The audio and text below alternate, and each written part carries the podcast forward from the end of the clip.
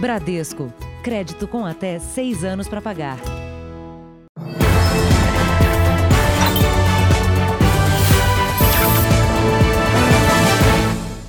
Boa noite. Boa noite.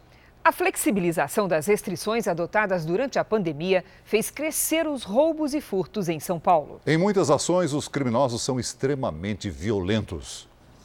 Nas mãos, um boletim de ocorrência, feito no dia em que este jovem realizava um trabalho voluntário no centro da capital paulista.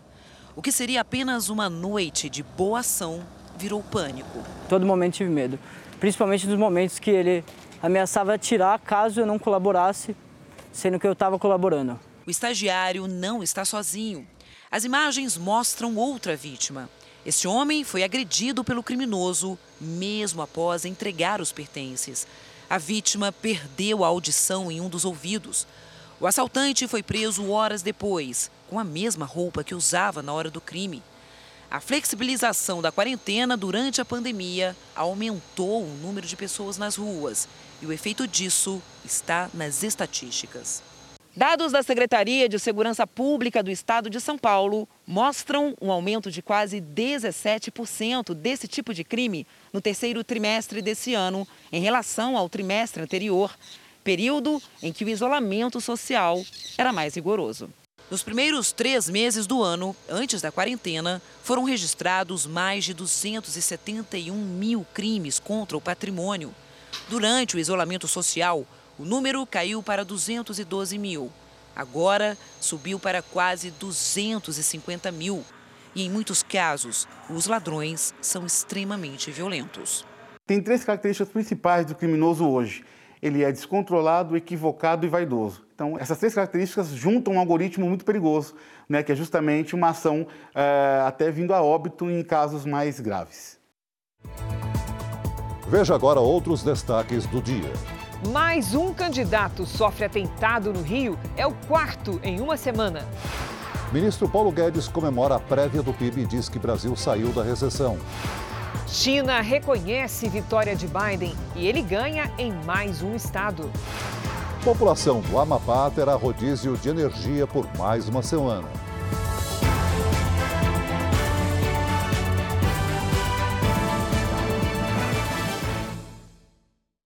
Oferecimento Bradesco. Pague, receba e transfira grátis no Pix.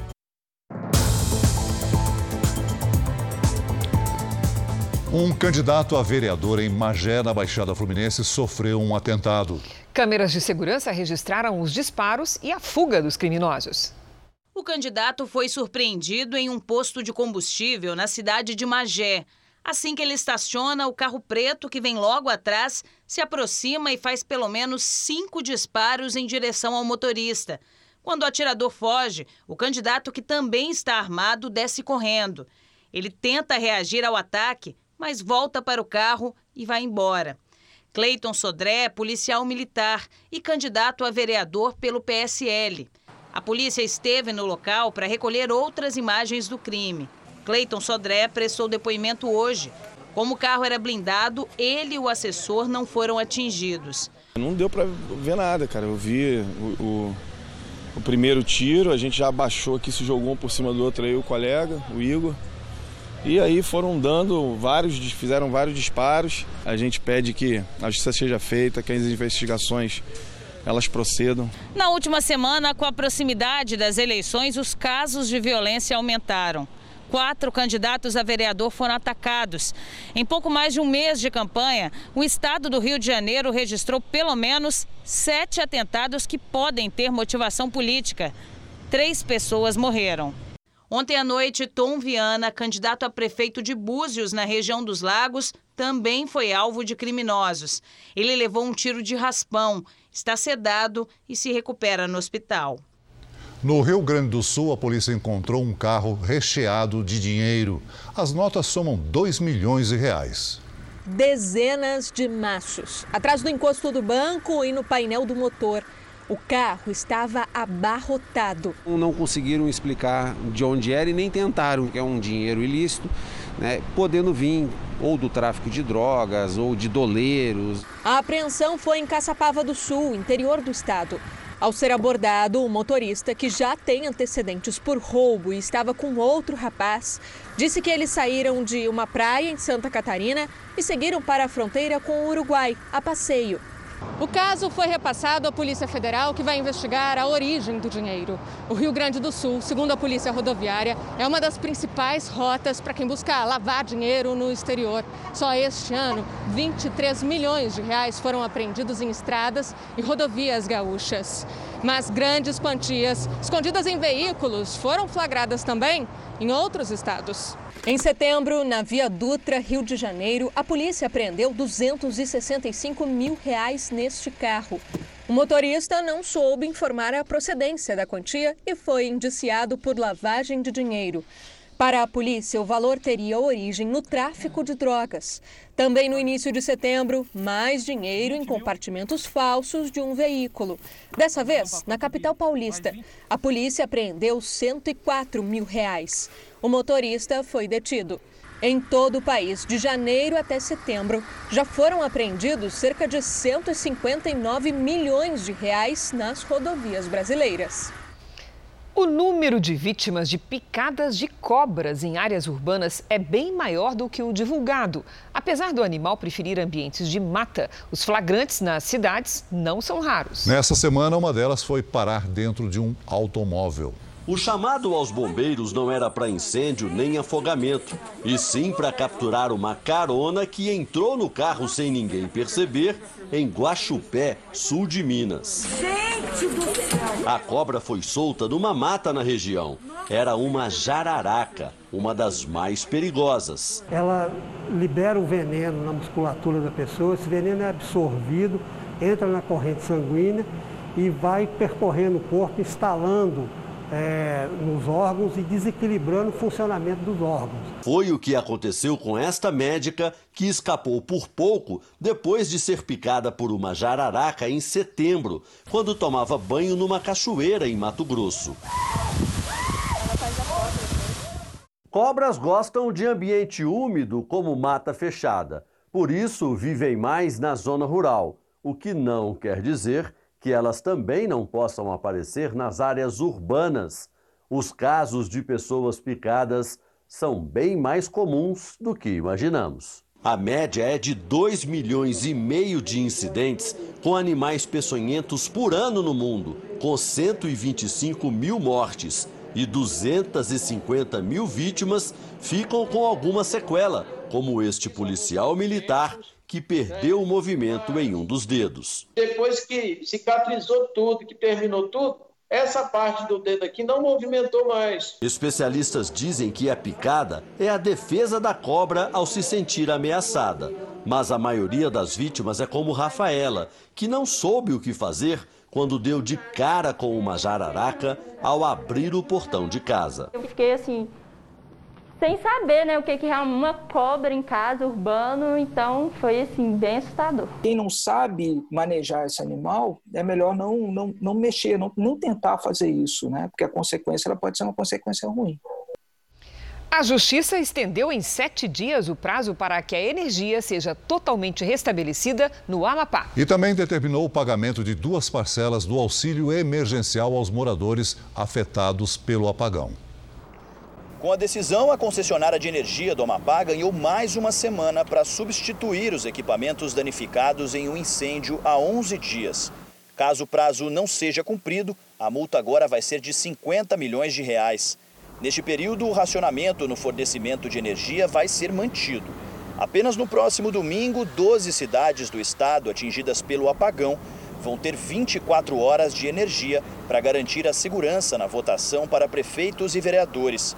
O rodízio vai ser mantido apenas na capital, Macapá, onde as eleições foram suspensas. Hoje a Justiça também determinou que o governo federal conceda duas parcelas do auxílio emergencial de 600 reais para as famílias carentes dos 13 municípios prejudicados. O pagamento do benefício deve começar em 10 dias. Um dos reflexos mais sentidos do apagão elétrico no estado é a falta de água. As bombas deixam de funcionar e o abastecimento é interrompido em vários pontos da capital. Nessa região, por exemplo, não existe tratamento de esgoto. Tudo é jogado no rio. e é justamente nessa água que as pessoas acabam vindo buscar socorro. Para amenizar a situação, o governo tem enviado caminhões-pipa para abastecer as caixas d'água e distribuído cloro para tratar a água suja. Mas ainda assim, a água não serve para beber. Com um calor de mais de 30 graus, a população ainda sofre com os altos preços cobrados nos galões de água. Para pegar aqui uma água, para fazer a comida, a gente tem que ficar aqui acordada a madrugada toda, esperando ver se a água cai. Nem todo mundo tem condição de comprar um garrafão de água para sobreviver. Está muito difícil. As eleições do primeiro turno em Macapá devem acontecer até o dia 27 de dezembro. E agora à noite, os moradores de Macapá fizeram um protesto contra a demora para resolver o problema da energia. Cerca de mil pessoas saíram pelas ruas da capital do estado. Os manifestantes pediam a volta imediata da energia elétrica e da água. Vamos aos números de hoje da pandemia no Brasil. Segundo o Ministério da Saúde, o país tem 5 milhões 810 mil casos da Covid-19. São quase 165 mil mortos e 456 registros de mortes nas últimas 24 horas.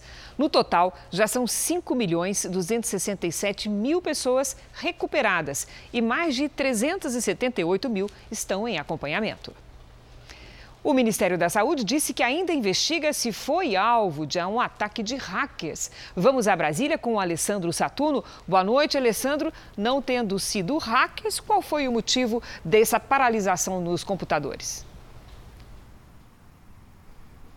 Oi, Cris. Boa noite para você, ao Celso e a todos que nos assistem. Olha, segundo o secretário executivo do Ministério, Elcio Franco, esses indícios de um ataque hacker ainda estão sendo investigados. No entanto, ele confirmou que um vírus atingiu diretamente a rede de tecnologia. Como precaução, o próprio Ministério bloqueou a rede de dados. Não houve sequestro e nem o vazamento de informações. Os sistemas, instáveis desde a semana passada, já estão sendo recuperados e a previsão é que até a próxima segunda-feira tudo volte ao normal. De Brasília, Alessandro Saturno. Obrigada, Alessandro. O diretor-presidente da Anvisa, Antônio Barra Torres, disse a parlamentares que não há interferência do governo na agência. Durante uma audiência no Congresso, ele declarou que a interrupção dos testes da vacina Coronavac nesta semana foi um evento de rotina.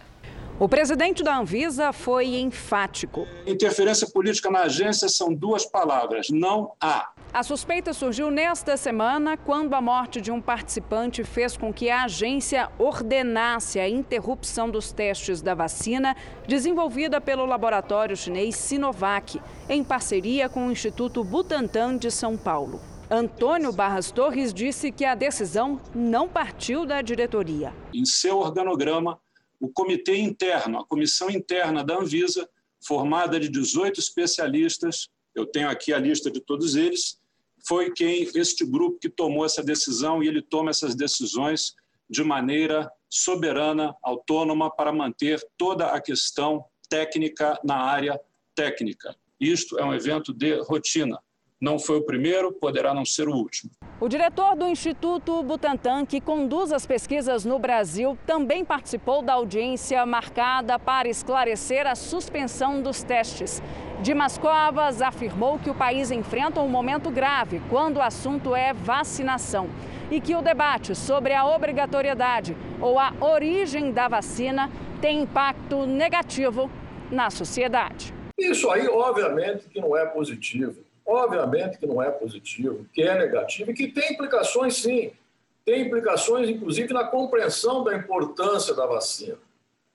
Quer dizer, nós estamos vivendo um problema é, muito grave de vacinação. Nada melhor do que o bom senso em favor da vida nesse momento. Os testes com a Coronavac foram retomados na quarta-feira após ter ficado claro que a morte do voluntário não teve relação com a vacina. A Organização Mundial da Saúde conseguiu superar a meta de arrecadação de mais de 10 bilhões de reais para a compra e distribuição de uma vacina contra a Covid-19. Esses recursos vão permitir que um bilhão de doses sejam enviadas para mais de 90 países priorizando os mais pobres. Mas a OMS afirma que para o ano que vem ainda precisa de mais 27 bilhões de reais para a compra de doses e de outros 60 bilhões para fornecer testes e tratamentos. O presidente Trump falou hoje pela primeira vez desde a derrota para Joe Biden. O assunto foi a pandemia de coronavírus. Ele não mencionou a eleição. Trump decidiu focar no trabalho que o governo vem fazendo para conseguir aprovar uma vacina contra a Covid-19. Ele prometeu iniciar a imunização dos americanos nas próximas semanas, começando por grupos de risco e profissionais da saúde. We will work to secure an emergency use authorization, which should be coming down extremely soon. O presidente também descartou qualquer confinamento obrigatório em todo o país a partir do aumento de casos de coronavírus. City lockdowns cost lives and they cost a lot of problems. The cure cannot be you got to remember cannot be worse than the problem itself. Israel assinou um acordo com a Pfizer, farmacêutica americana, para receber 8 milhões de doses da vacina contra a Covid-19. A negociação vale depois que a vacina for autorizada por autoridades americanas e israelenses. A vacina, que pode imunizar quase a metade da população de Israel, deve chegar ao país em janeiro. Cada paciente terá que tomar duas doses e será suficiente para 4 milhões de israelenses. Esse é o plano anunciado nesta sexta-feira pelo primeiro-ministro israelense Benjamin Netanyahu. É um grande dia no caminho para nossa vitória sobre o coronavírus, disse.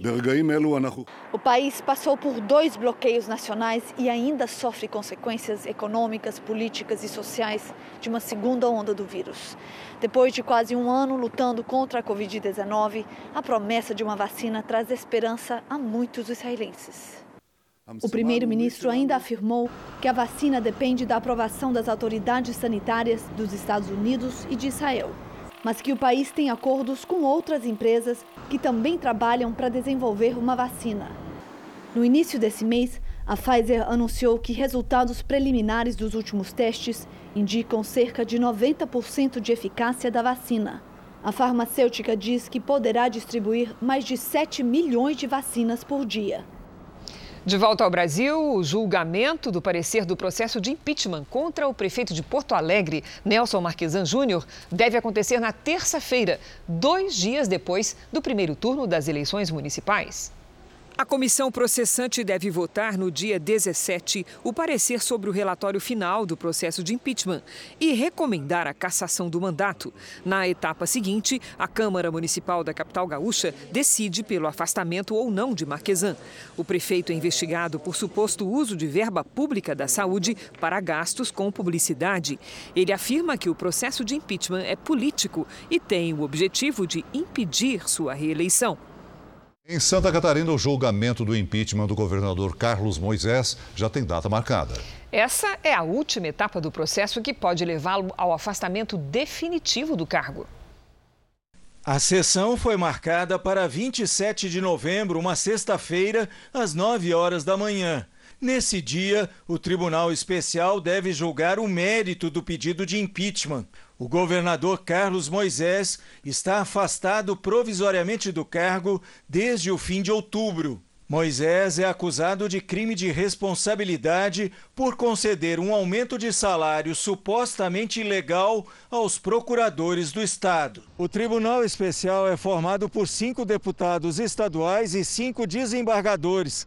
Para a aprovação do pedido de impeachment, serão necessários sete dos dez votos. Carlos Moisés nega irregularidades e lembra que quatro desembargadores já votaram contra a abertura do processo. Se for considerado culpado, Moisés perde o cargo em definitivo. Quem assume é a vice Daniela Rainer, que já governa interinamente. Daniela chegou a ser acusada no mesmo processo, mas acabou absolvida. Carlos Moisés responde ainda a um segundo pedido de impeachment pela compra de 200 respiradores. Veja a seguir. O ministro Paulo Guedes comemora a prévia do PIB e diz que o país saiu da recessão. E daqui a pouco, as cidades brasileiras que têm mais eleitores do que habitantes.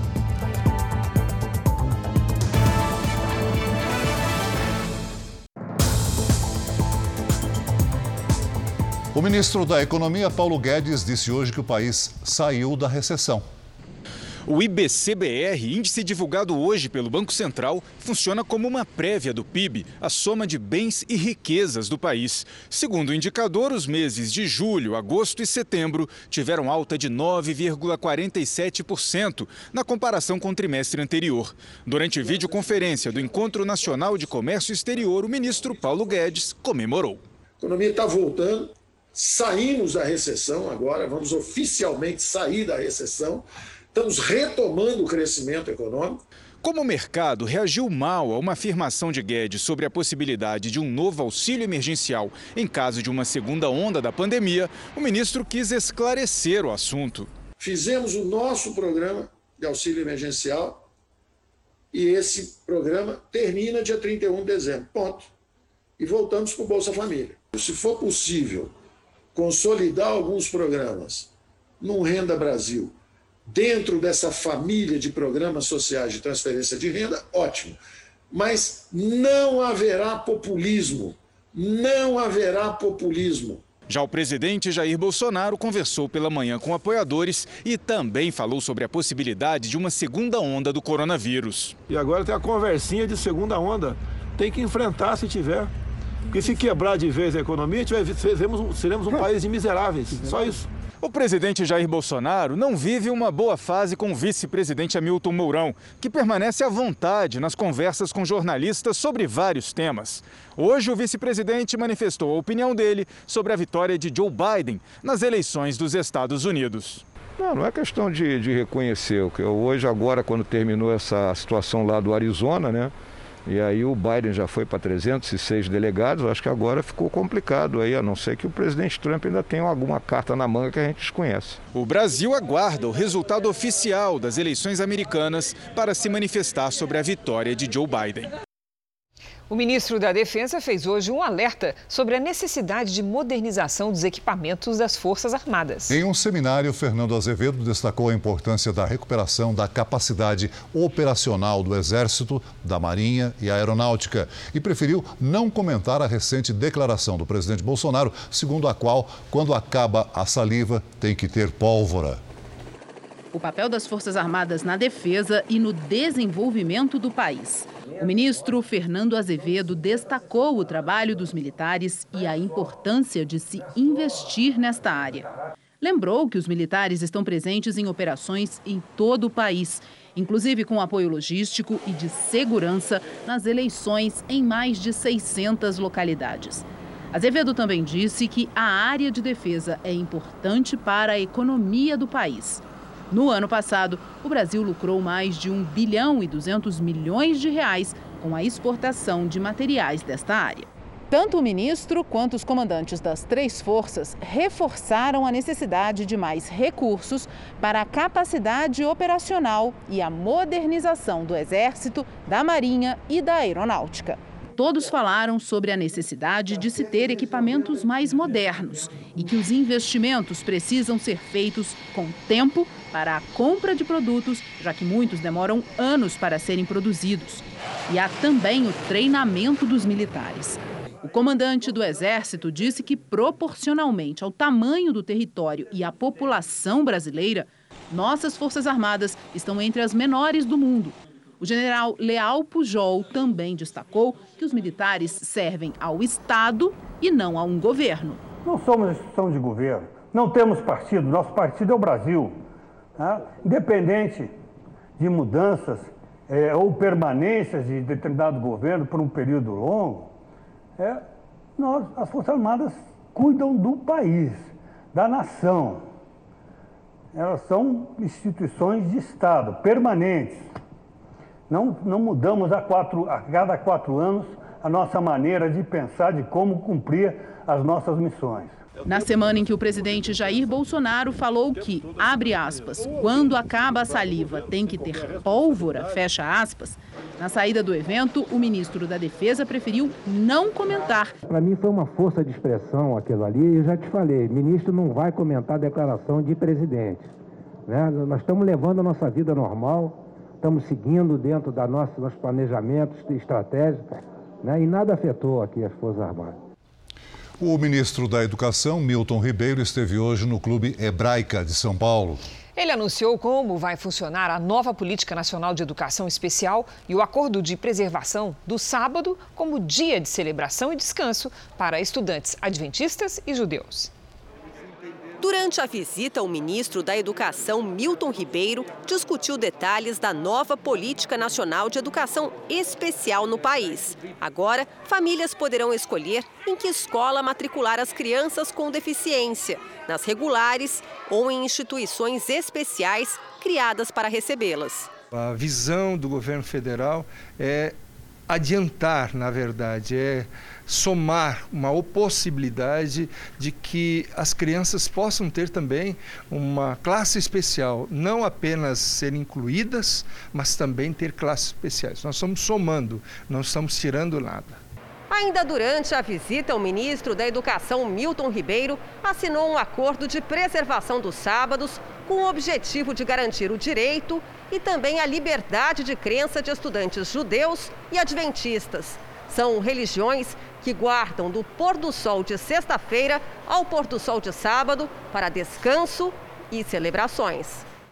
O Brasil tem 500 escolas de educação básica e 10 de ensino superior voltadas para essas comunidades religiosas. Mas existem alunos que enfrentam dificuldades em outras instituições, com aulas, atividades e provas marcadas para acontecer aos sábados. O Brasil é um Estado laico e todas as religiões têm que ser respeitadas, todas as religiões têm que ter o direito de praticarem os seus cultos e a sua fé. Veja agora os destaques do próximo Domingo Espetacular. O Brasil vai às urnas e o Domingo Espetacular mostra ao vivo a cobertura das eleições municipais em todo o país e os primeiros prefeitos eleitos. Quer saber quem é que está aqui? Shakira, eu bati um papo com a Shakira, gente. A cantora falou de uma saudade que está apertando o coração dela. They're still confined in, in Colombia. E também revelou por que tem um carinho especial pelo público brasileiro. Tinha muita saudade de você e quero voltar muitas vezes ao Brasil. É exclusivo. Beijo. Clube da Luta da Vida Real. O Domingo Espetacular se infiltra no chamado baile de corredor, onde grupos rivais se enfrentam no Rio de Janeiro e mostra imagens exclusivas da noite que terminou em morte. Todo mundo quer saber por onde anda Tatal. A gente encontrou um cantor que bate um bolão e não segura as lágrimas quando o assunto é família. Olha, é tudo nesse domingo espetacular. Logo depois da hora do faro. Até lá. Veja a seguir: Flor de Lis atrasa em audiência da morte do marido e leva bronca da juíza. E também um visitante bem tranquilo apareceu hoje à casa de uma moradora do litoral de São Paulo.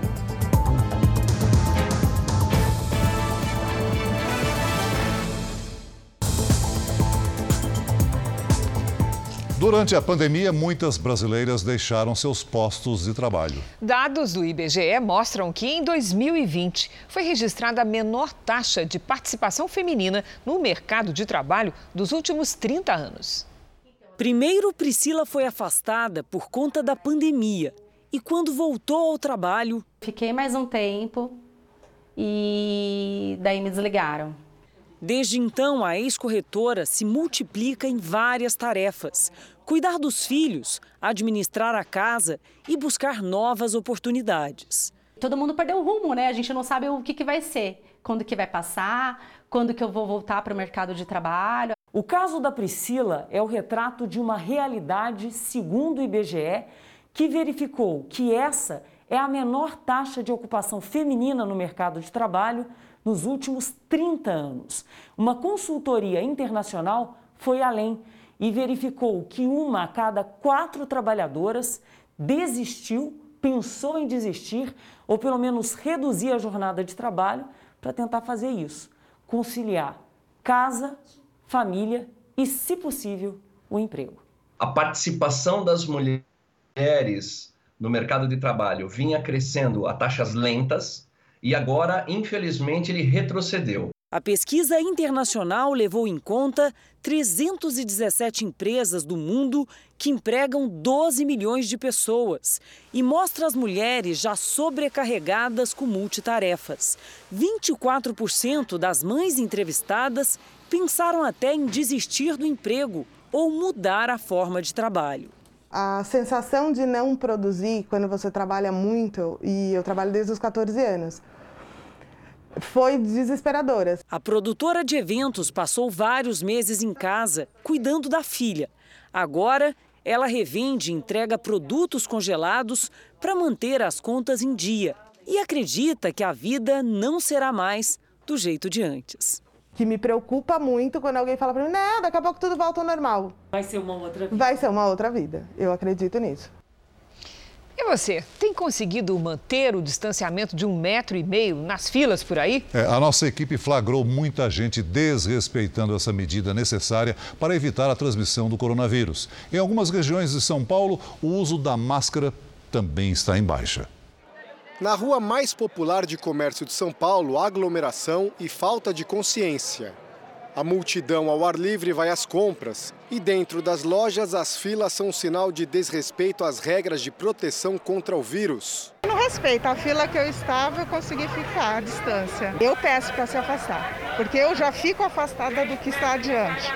Durante horas, nossa equipe registrou uma série de flagrantes de filas sem qualquer distanciamento. No corredor, bate-papo.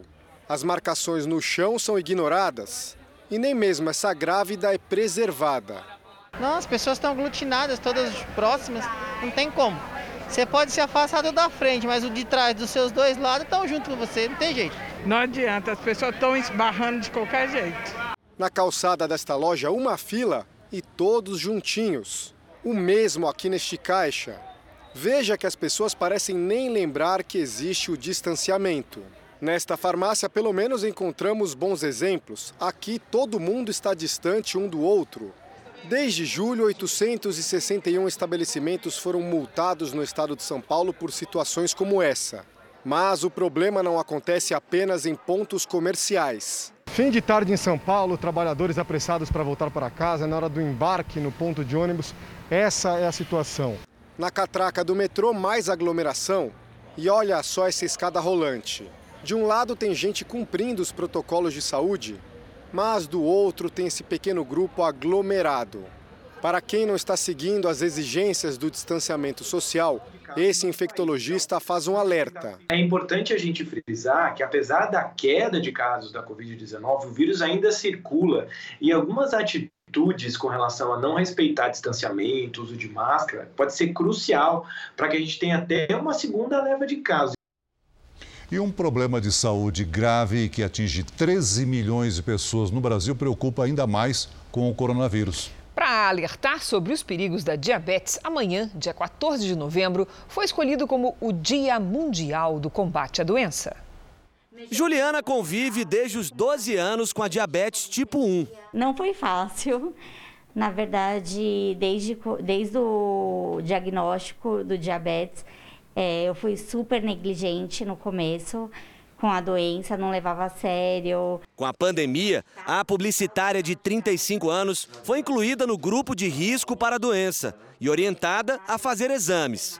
Ela foi diagnosticada com a Covid-19 e ficou nove dias internada. Na minha cabeça, eu fiquei bem assustada. Por quê? Doença crônica, diabetes, hipertensão, insuficiência renal, é tudo muito novo. Os médicos não sabiam por onde tratar, como que iria tratar um paciente com doença crônica. Esse médico confirma, a diabetes é um fator de risco para a Covid-19. Por conta de algumas alterações imunológicas que os pacientes portadores de diabetes que não estão bem controlados têm uma chance maior de terem as formas mais graves da Covid. Segundo dados da Sociedade Brasileira de Diabetes, só aqui no Brasil existem mais de 13 milhões de pessoas com a doença. No mundo, esse número chega a 463 milhões.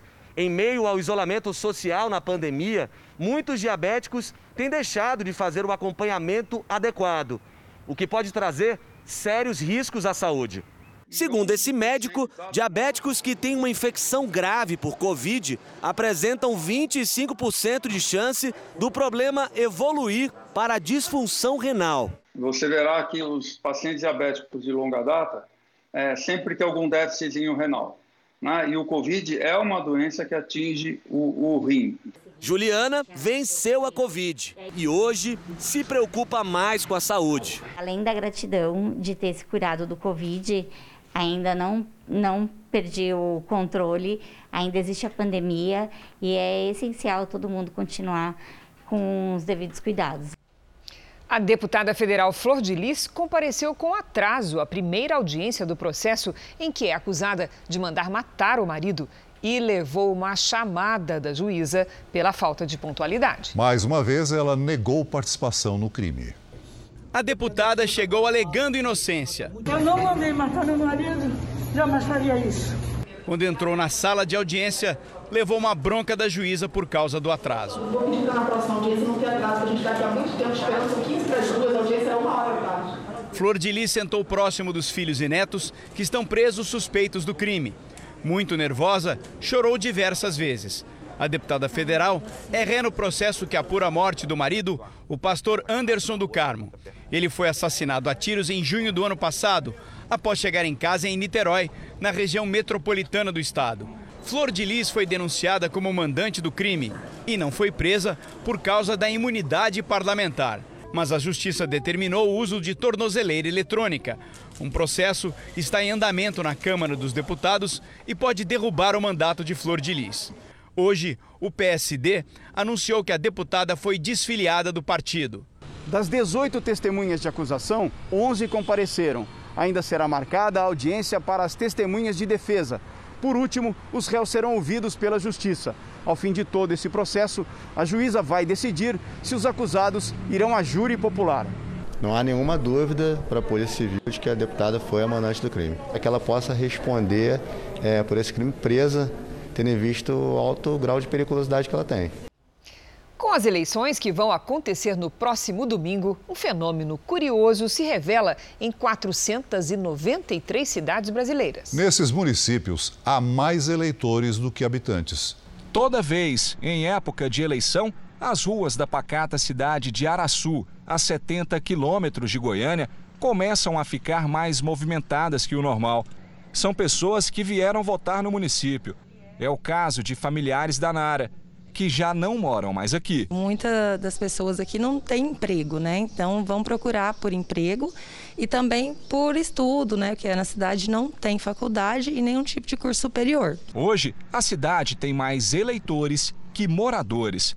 Segundo o IBGE, a população do município é de 3.522 pessoas, mas segundo o TSE, quase 4 mil pessoas votam aqui. O fenômeno curioso se repete em outras 493 cidades brasileiras, quase 9% dos municípios do país. Aumento de 60% na comparação com as eleições de 2018, quando eram 308 municípios. Mas como isso é possível? Simples. São pessoas que se mudaram, mas não alteraram o domicílio eleitoral. Onde a pessoa não mora efetivamente lá, mas ela tem é, o seu comércio lá, ela tem um, uma importância, um interesse político naquele município, né? Aí você deve estar pensando, com esse tanto de eleitor numa cidade tão pequena, a disputa deve ser acirrada. Pois não é nada disso. Aqui em Araçu acontece um segundo fenômeno relativamente raro. Apenas um candidato disputa a prefeitura do município. São 106 municípios brasileiros em que a disputa conta com um único candidato. Em cidades como Araçu, a população já sabe quem vai ser o próximo prefeito. A gente ficou surpreso, né? Porque geralmente são dois, né? E aqui só teve um. As eleições municipais também são o assunto do podcast JR 15 Minutos de hoje. Ouça no r7.com, Play Plus, YouTube e nos aplicativos de podcast. Vamos agora com a opinião do jornalista Augusto Nunes. Boa noite, Augusto. Boa noite, Cristina, Celso. Boa noite a você que nos acompanha. Sempre que ouvia críticas mais duras ao desempenho de deputados federais e senadores, Ulisses Guimarães recorria a uma resposta que ficou famosa. Aspas. Você não está gostando da atual composição do Congresso? Então espere a próxima. Fecha aspas. O pessimismo do grande parlamentar foi revogado pela renovação ocorrida na eleição de 2018. O Congresso melhorou, como demonstram, entre outros exemplos, a aprovação da reforma da Previdência e do novo marco do saneamento básico.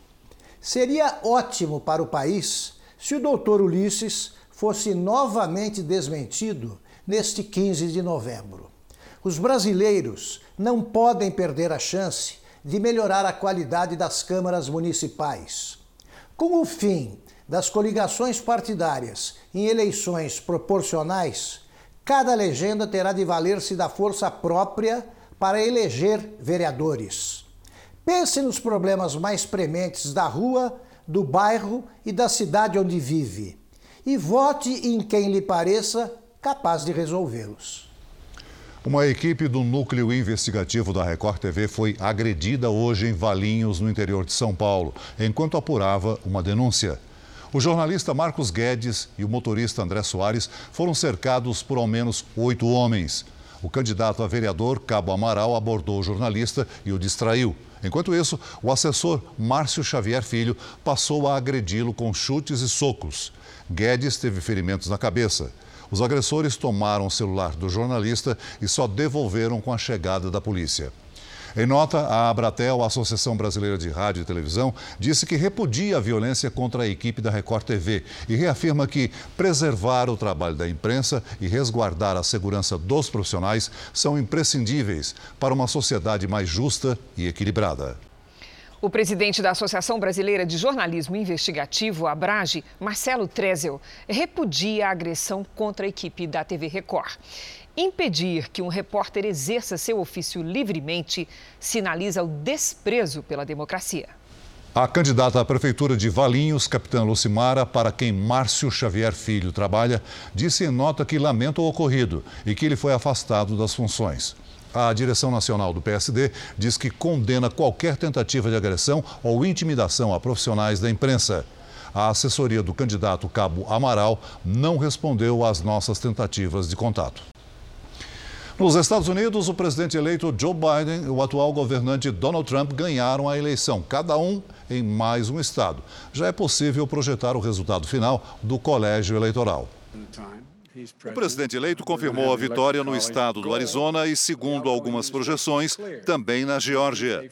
Donald Trump, por sua vez, ganhou na Carolina do Norte e, com isso, Biden deve chegar a 306 votos no colégio eleitoral, contra 232 de Trump. O presidente teve rejeitado um dos recursos que pedia recontagem de votos na Pensilvânia. Ele ainda pode recorrer mas as autoridades eleitorais do estado não pretendem realizar uma nova apuração. Joe Biden, por sua vez, recebeu os cumprimentos da China pela vitória. Outros países, como a Rússia, a Turquia e o Brasil, esperam um resultado oficial. O Japão registrou um novo recorde de casos diários de Covid-19. Então vamos a Tóquio falar com a correspondente Silvia Kikuchi, saber que medidas o governo japonês já está tomando. Bom dia para você, Silvia. Oi, Cris. Por enquanto, nenhuma medida. Segundo o primeiro-ministro Yoshihide Suga, o Japão ainda não precisa de um novo estado de emergência. O premier disse hoje que está em conversas com especialistas e, por enquanto, eles não aconselham o governo a impor restrições e liberar mais verba para ser gasta na prevenção e subsídios extras. O país reportou mais de 1.600 casos, de acordo com a última contagem, superando o recorde anterior. Ao todo, são 116 mil casos e quase 2 mil mortes. E a Coreia do Sul segue a mesma tendência. O país registrou 191 novos casos, o maior em 10 semanas. Por lá, quem não usar máscara leva multa. Cris, Celso. Obrigado, Silvia. A cidade chinesa de Wuhan disse que encontrou coronavírus em carne bovina importada do Brasil. Segundo o comunicado, três amostras do vírus estavam na parte externa de embalagens de carne bovina congelada. O carregamento teria chegado em agosto na cidade chinesa, que intensificou os testes em alimentos. O Ministério da Agricultura, Pecuária e Abastecimento disse que não foi notificado pelas autoridades sanitárias da China. Ainda na China, um submarino atingiu uma das regiões mais profundas dos oceanos. Com três tripulantes a bordo, o submarino tocou o solo no fundo do Oceano Pacífico, a mais de 10 mil metros de profundidade. Uma câmera especial foi usada para acompanhar a jornada, transmitida ao vivo pelas redes sociais. O mergulho durou mais de três horas.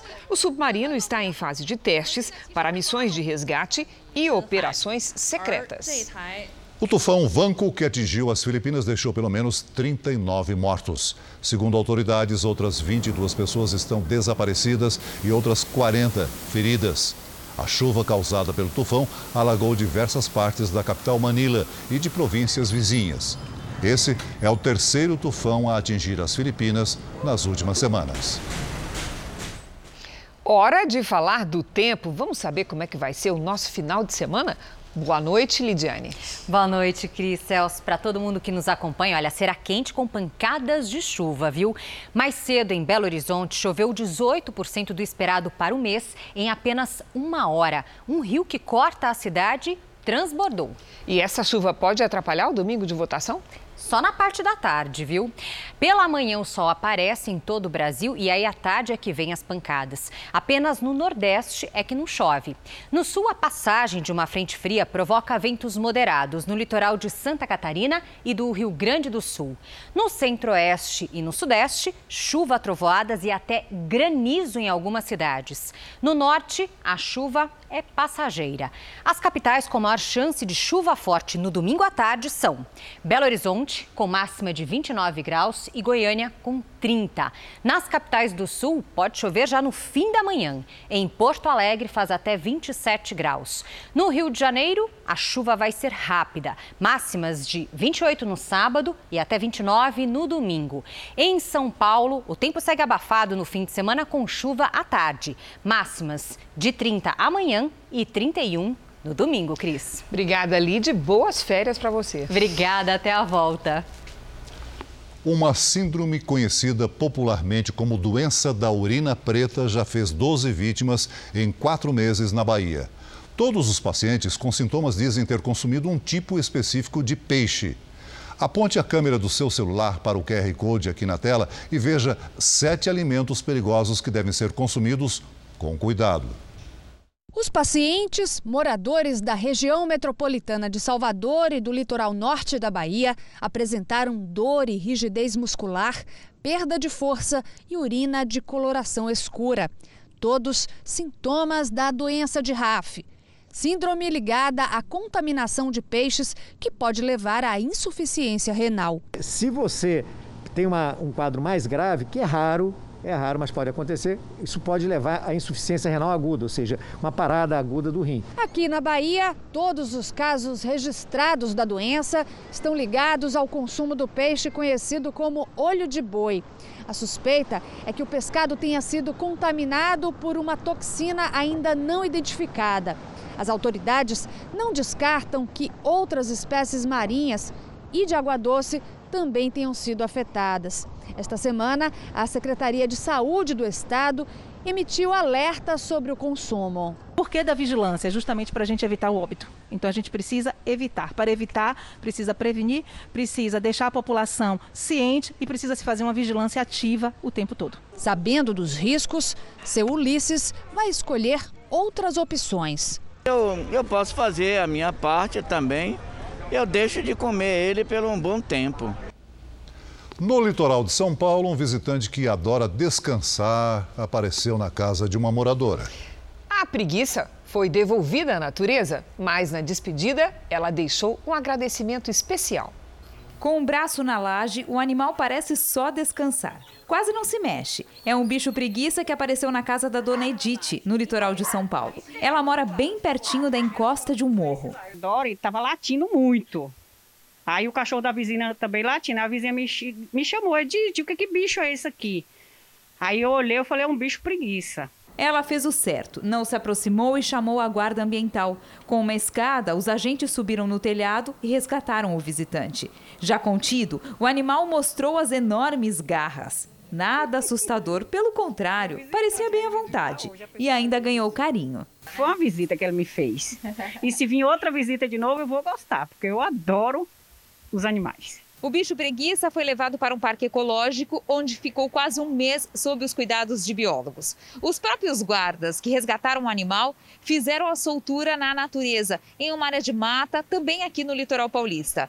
A cena da despedida foi emocionante. O guarda posiciona o animal. Sem pressa, o bicho preguiça se afasta, enquanto é acariciado. Antes de cada um seguir seu caminho, um tchauzinho, que parece ser de agradecimento. Tchau, meninão. Obrigadão. Pode ir. O Jornal da Record termina aqui. A edição de hoje na íntegra e também a nossa versão em podcast estão no Play Plus e em todas as nossas plataformas digitais. E à meia-noite e meia tem mais Jornal da Record. Fique agora com a novela Amor Sem Igual. A gente se vê amanhã. Um tchauzinho para você também. Boa noite e até amanhã.